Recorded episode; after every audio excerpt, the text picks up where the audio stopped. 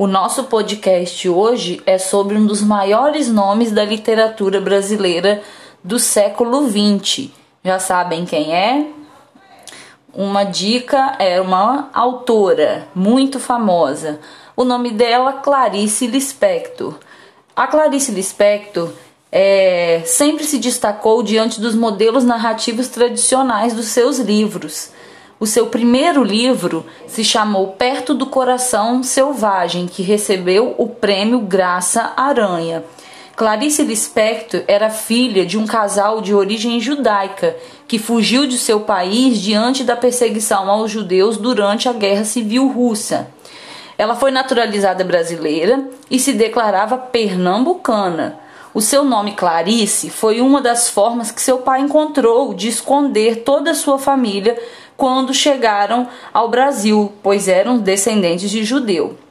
Ao chegarem no Brasil em 1921, eles fixaram residência em Maceió, Recife e Rio de Janeiro, onde morava Zaina, a irmã de sua mãe.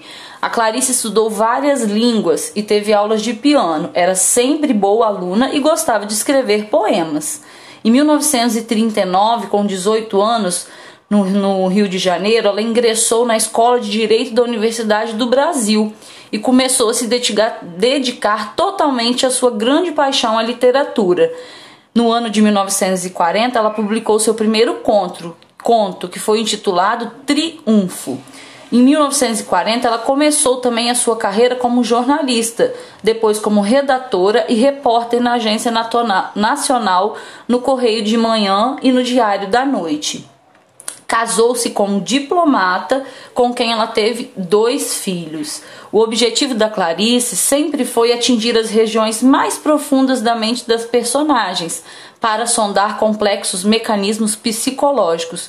Com isso, ela usava a liberdade de escrever para atingir a repercussão dos fatos nos indivíduos. No ano de 1977, Clarice veio a falecer, na véspera de seu aniversário, que completaria 57 anos, na cidade do Rio de Janeiro, do Rio de Janeiro, vítima de câncer de ovário. Ficou curioso, né? Então faça uma pesquisa sobre essa grande autora.